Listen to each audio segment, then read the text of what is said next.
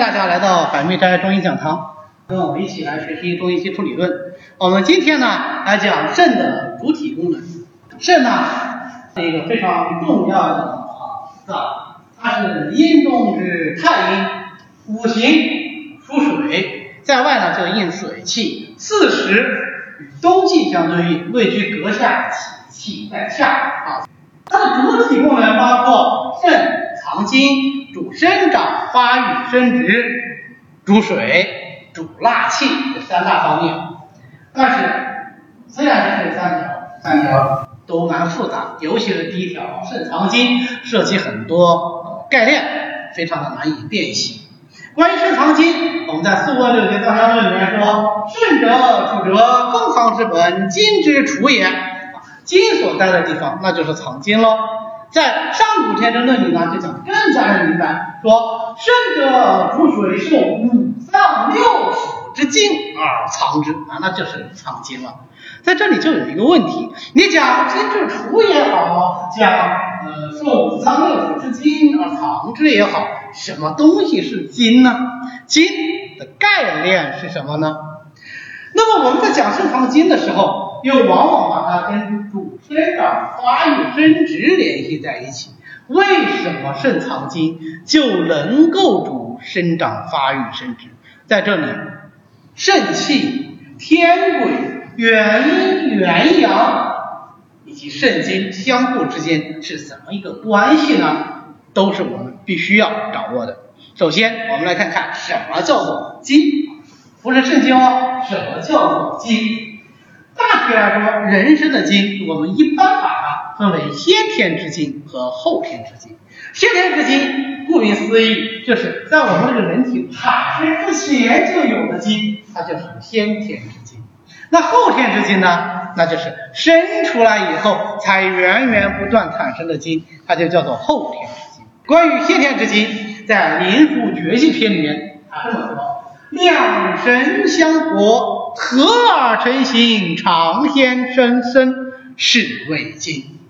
意思是说啊，两个个体在一起，阴阳相合啊，记得吗？上古先生这里讲，阴阳合不能有子，对吧？那么阴阳合以后，遂而成形，这个东西还人生形成之前，它就已经存在了，它叫做。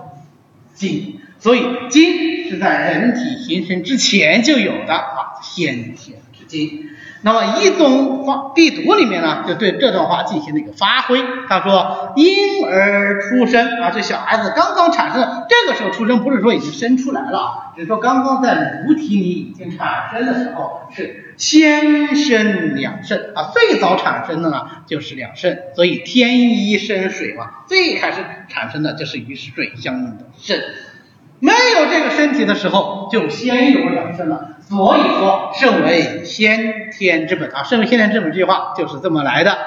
那这个精我们叫做先天之精，身体之先。那这个先天之精又是从哪来的呢？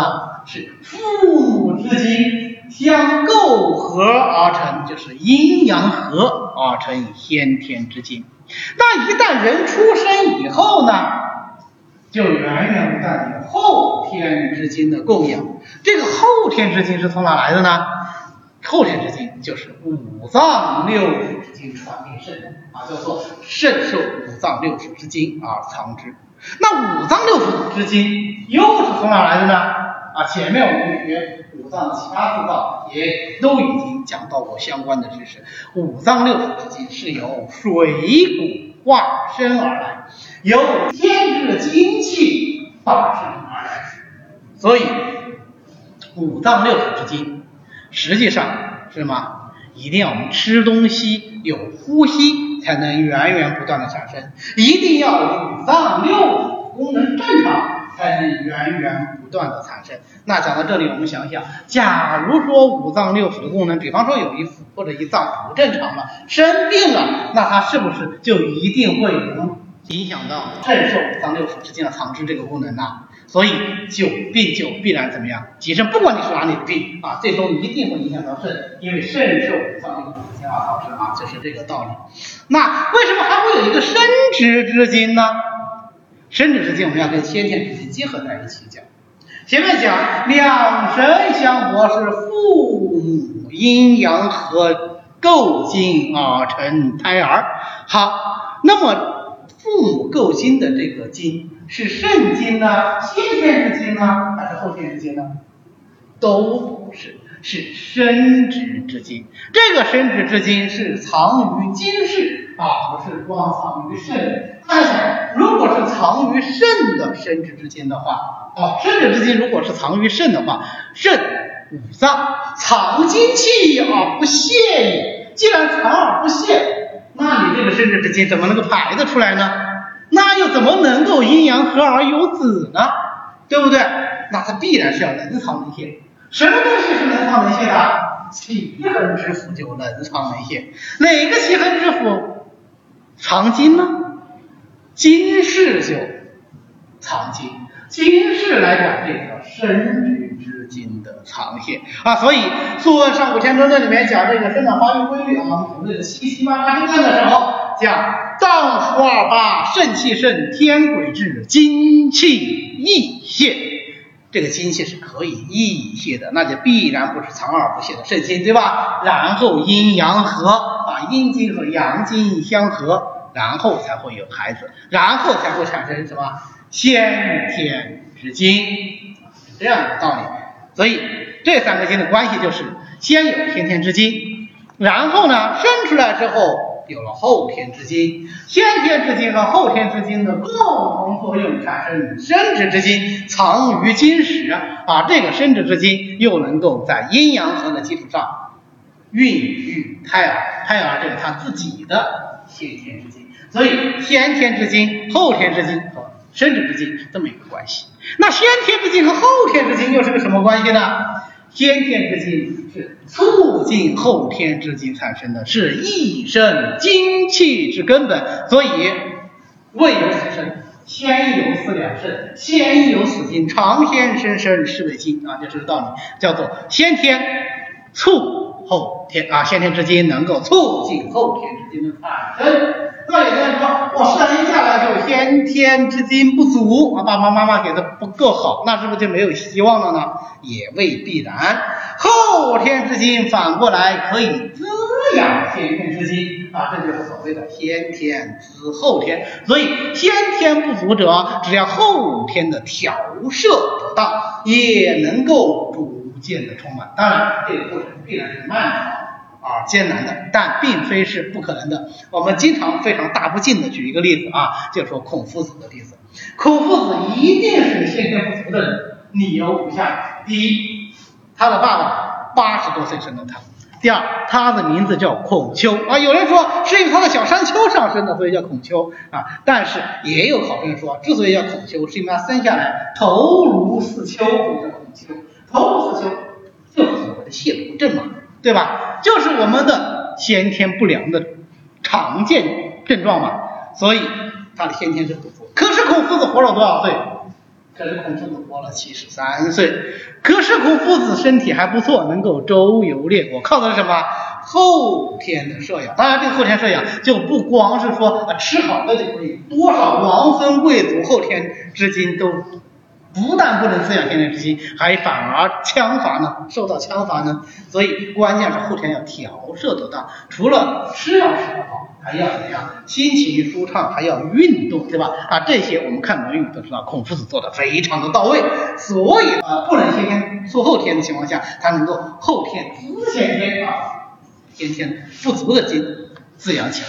第二个问题呢，就是天癸这个概念。为什么这里会讲到天癸这个概念呢？因为肾藏精主生长发育生殖的重要物质基础就是天癸这个东西。天癸这个名词呢，出自于《上古天真论》，但是到底这个天癸是个啥东西，一时就说不清楚啊。那么我们看看原文，它是这么说的：二七而天癸至，任脉通，太冲脉顺，月事以时下，故有子。这是一个天癸。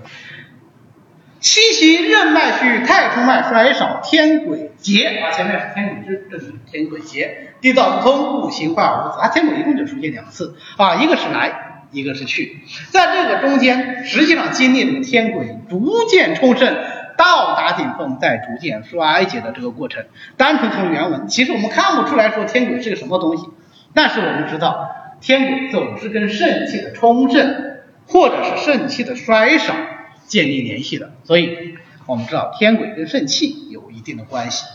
那么后世呢，对这段话的注解给我们一些提示。《故问直解》里就直接说：“天癸者，南极女血，天一所生癸水也。”啊，他就认为这个天癸其实就是天一之水的精华。《素问玄解》里也是类似的解释啊，阴气是阴，则天癸是还是讲天一之水。那么。单纯从注家上讲，我们可以把天癸理解为天意之水的精华，或者说是先天金水的精华，啊，意思都是一样的。肾气充盛以后产生的一种精微物质。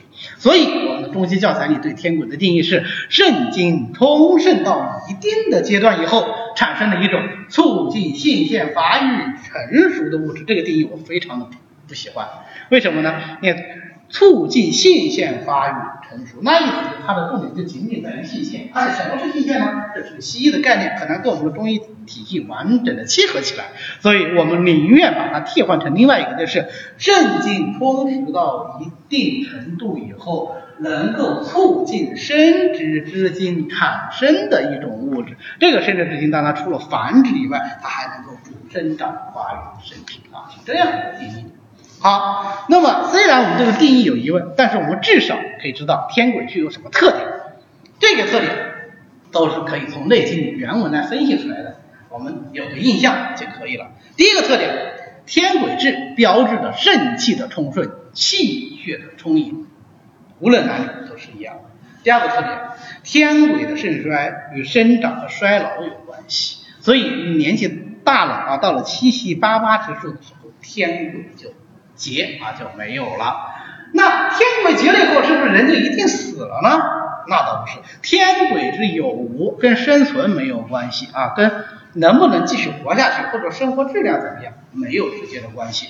但是天鬼的肾衰与子嗣很有关系，没有天鬼就不能生孩子啊，就不能精气溢泄，就不能够有子，也不能够阴阳和。那天鬼旺盛，天鬼至就能够精气溢泄，阴阳和，能有子。最后一点是，即使有了天癸，即使是能够阴阳合，也不见得一定有孩子，它只是一个前提啊，不是说必然会产生是这个后果啊，这就是我们啊临床上要辨治不孕不育的疾病啊奠定一个理论基础啊，它有这样的一些特点，所以说天癸是肾中精气的精华，只有肾中精气充盛才能产生天癸，而且只有。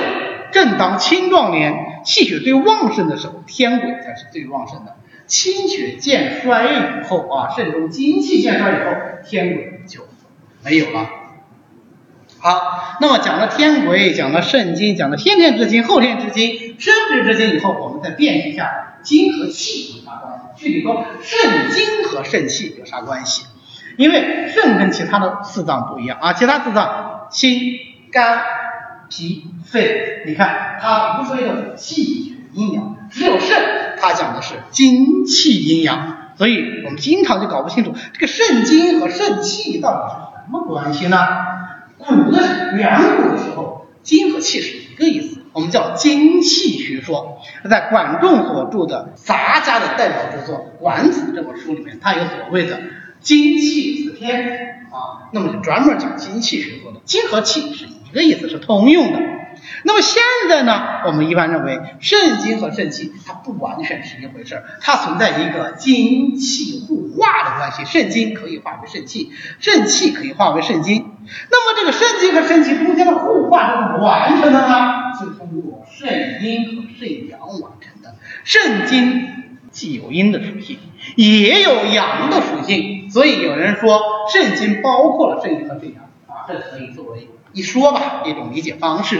那么肾阳就能够蒸腾肾阴啊，化生肾气。当然了，肾阴又能够濡养肾阳，使肾阳生化不竭。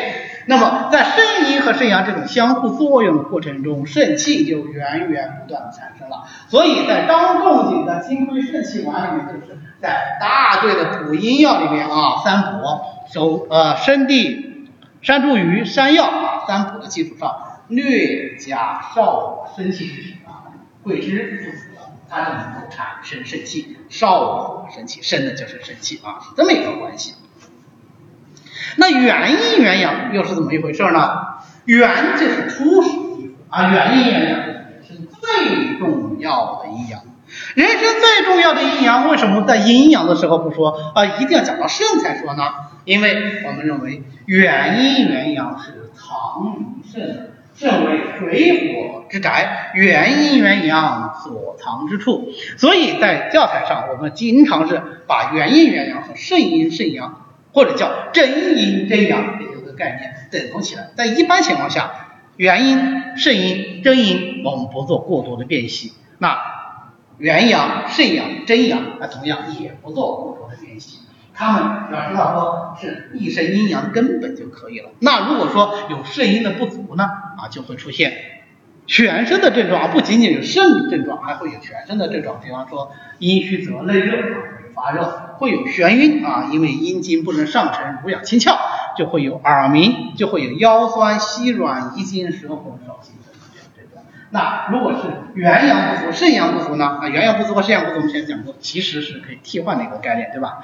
那它就会出现没力气、疲乏、怕冷、手足冰冷，而且往往是手冷过肘、足冷过膝的这种冷啊，腰膝的冷痛，你看膝冷，小便的清溏，甚至于一定要、失禁。既可以是大便的失禁，也可以是小便的失禁，性功能的减退，或者是各种水病，比较典型的水肿啊等等这样的一些疾病。那么元阴元阳是一身阴阳的根本，所以它也具有阴阳共同属性，什么相互转化。所以元阴元阳是相互滋生、相互转化的，一定是阴阳互生的。因为肾藏精，能够生肾气，产生天鬼，所以肾能够生长发育。生殖啊，前面我们讲天鬼的时候，我已经有讲过了。那在正常情况下呢，人就能够因天之命啊生长壮老矣，而不是说人能够长盛不衰啊，这是不可能的。生长壮老矣是自然的规律，但是在我们肾的功能都正常的情况下，我们按照自然的节律啊，就所谓的七七八八之数来生长壮老矣。那假如说它异常呢，这个生长发育规律就被破坏掉。就不会出现典型的生长壮老矣这个规律，比方说生长发育的迟缓，我们中医里概括的典型症状就是五迟五软。什么是五迟呢？啊，指的是小孩的发育迟缓，立迟、行迟、发迟啊，长头发迟，齿迟长牙齿迟，换牙齿迟啊，都属于齿迟啊。语迟会说话的软，五软呢，头项软、口软、手软、足软、肌肉软，五软啊，这个不就是现在的脑瘫吗？对吧？非常像啊，非常像。所以我们现在治疗瘫痪患儿的时候，也往往会从肾来进行论治，或者是发育的异常啊，第二性征的发育异常，或者是过早，或者是过晚。过晚，肾精不足，气血衰少啊，当然它就容易发育过晚。那或者呢，它会过早，现在这种性早熟就非常的多。那这个性早熟。是因为肾精过于充盛然后性早熟吗？不是，我们前面讲了，肾精充盛，它就会按照七七八八的规律来，它一定就什么二七二天癸至，二八精气一泄，阴阳和不能有子，对吧？现在还没有到二七二八，一七一八它就开始发育了啊，这样的一种过早的发育，它实际上是什么？是一种虚象。是一种虚火，是一种相火的妄动，冲力的力上，冲任的力上啊。那我们需要怎么样？我们需要也是滋补肾阴，平冲降力，降相火，清相火来进行治疗。还可以怎么样？早衰。那正常情况下到七七八八才衰老啊，他到三七四七就衰老了。还有？还有一部分病人呢，那就是表现为生殖的异常啊，生殖能力的下降啊，或者是不能生，或者是性功能的损伤啊，这个都有可能。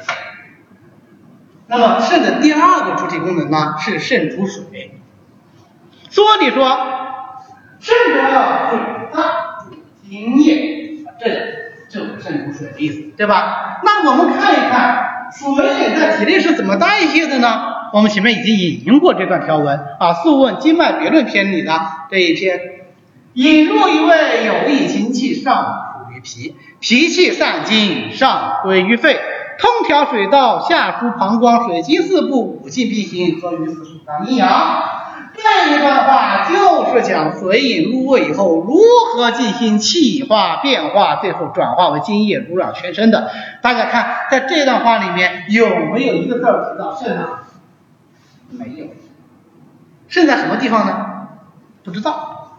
再看《素问·临南秘典论》里面讲，膀胱者，周都之官，津液方面，气化所能出矣。有没有提到肾呢？没有。肾在什么地方？肾为其根本，所有的从引入于胃一直到最后水经四部五经并行，它的动力是什么？肾阳的蒸腾。那么肾阳蒸腾，让水饮得化，能够合于四时五脏阴阳水经四部五经并行以后，产生的是什么？津液，产生的是精微物质。这些精液，这个精微物质，最终化为最根本的是什么？原因，原因藏于哪里啊？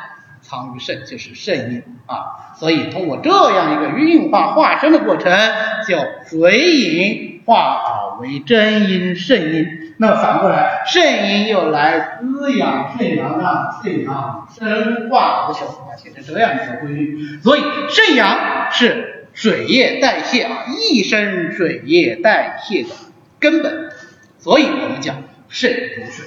那么在正常情况下，如果说你补水的功能正常，一身水液得化，化生精微，濡养全身；如果不正常呢，叫水停。我们前面讲过，一旦水液停蓄，它就会化身痰、湿、水、饮这些阴邪啊。如果是肾病啊，治水停。它往往表现以水饮为多啊，不是以痰湿为主。那内脏异常导致的水饮代谢障碍会以痰湿为多呢？脾以痰湿为多，所以说脾为生痰之源，肺为储痰之器啊，就是这个。那么第二一个呢，肾主水的功能异常了，还会出现各式各样的排尿障碍啊，可以说所有的排尿障碍都可能因为肾主水的功能异常而引起啊，都可以因为肾主水的功能异常而引起啊，尿频、尿急、尿痛、排尿不畅、夜尿增多、小便清长啊、小便短赤、黄赤啊，都有可能啊。当然，它的具体病机会有所区别，以及大便的异常。为什么会引起大便的异常呢？因为肾为肺之官，肾阳的蒸腾不仅仅有助于水液的这个代谢啊，不仅仅表现为排尿，还表现为什么？还表现为排便。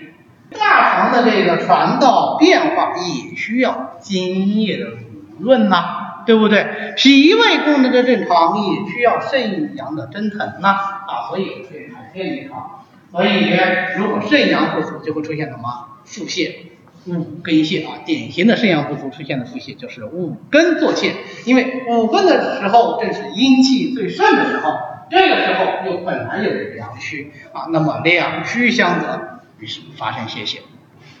第三个主体功能是肾主纳气。还记得吗？我们前面学习肺的功能的时候有讲过，肺主气司呼吸，肺主宣发肃降，所以它借这个肃降之力而使气能吸入，是吧？清气得入。但是我们这呼吸怎样才能做到深沉有根呢？我们所谓的气沉丹田这种状态呢，那就要靠肾主纳气的作用。所以在《烂经四烂》里面说，呼出心于肺，吸入。肾于肝啊，就是这个道理。那么《内根治财》里呢，就说的更具体。他说：“肺为气之啊，这没错啊，肺为气，肾为气之根，所以肺主出气，肾主纳气。纳就是收纳的意思。所以在正常情况下，如果肾主纳气的功能正常，呼吸就均匀协调，有深度啊，能够气吸得进去，能够沉得下来。如果肾的功能发生了异常呢，那就肾不纳气啊，不能够吸纳清气，就表现为呼吸表浅啊。虽然在呼吸，但是它很清浅，而且动一动就喘气，喘还是一个气机上面气不能入的一个表现，对不对？呼多吸少啊，这个就是肾不纳气的表现。所以我们后面学方剂学的时候呢，会学到一个方子定喘汤。定喘汤用了很多平喘的啊治肺的，但是最后还要再加一个沉香或者肉桂，干什么用啊？就是温肾纳气啊，就是这个用的。好，那么肾的主体功能呢，我们就讲到这里。大家如果对这个课程感兴趣呢，也可以直接在喜马拉雅上订阅，这样的话就可以看到我们每期的更新。